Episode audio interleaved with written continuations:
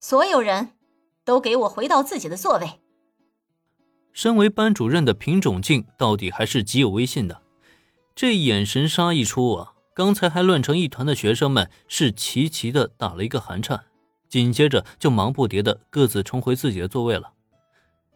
林同学这个明星虽然很有吸引力，但他们更不想在品种老师的手下丢了小命。刚才的乱子，该不会是你闹出来的吧？一大早的闹出这种事情，平种静的眼神很是不善，尤其是作为最忠心的林恩，更是被他一双锋锐的眼眸给死死的盯住了。呃，我能说我也是受害者吗？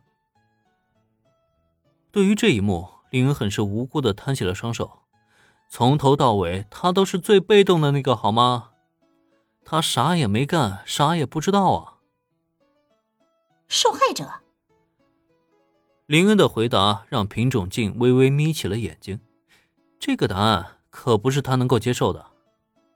所有人都给我安静自习，等待老师授课。至于你，林恩同学，请你跟我来办公室一趟。眼神扫视了教室一圈，所有学生全部乖乖的正襟危坐，就连呼吸都不敢太大声了。这样的一幕才算让品种静稍稍满意了。不过遗憾的是，即使如此，他也没打算放过林恩。这不，眼下呢，林恩就受到了被老师叫到办公室的倒霉待遇。根据一般的常识来看，到了办公室，他就少不了要被品种静教训一通。不过没办法，谁让林恩是学生，人家是老师呢？见品种静毫不犹豫地转身离开了教室。林恩也是只能耸耸肩膀，从座位上站起身来。得，走一遭吧。林恩同学，嗯，没事，到时候把事情解释清楚就好。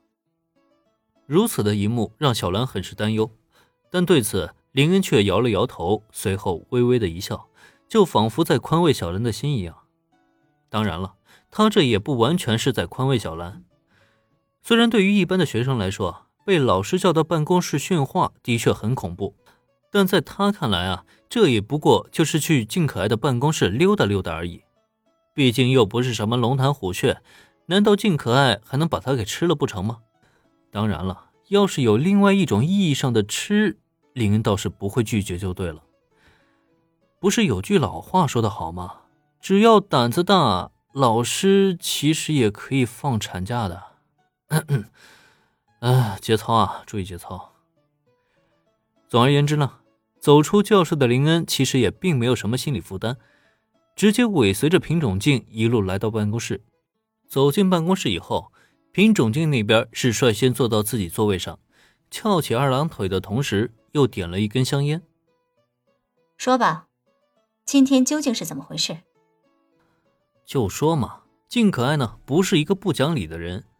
把林恩叫到办公室啊，估计主要原因也是为了敲山震虎，吓一吓那些学生。瞧，他现在不就是很心平气和的在与林恩沟通吗？嗯，说实话，我也不太知道是怎么回事啊。不过大家之所以那么激动，大概是因为我拍摄了杂志上的封面的缘故吧。能心平气和的沟通这件事情，解释清楚就很简单了。当即，林恩也没有说废话，直接将事情一五一十的说了出来。登上杂志？什么杂志？看样子，静可爱并不是一个经常接触时尚杂志的女人。虽然林恩登上了甜美杂志的封面，很快在学生之间流传开来，可品种静对此呢却一无所知。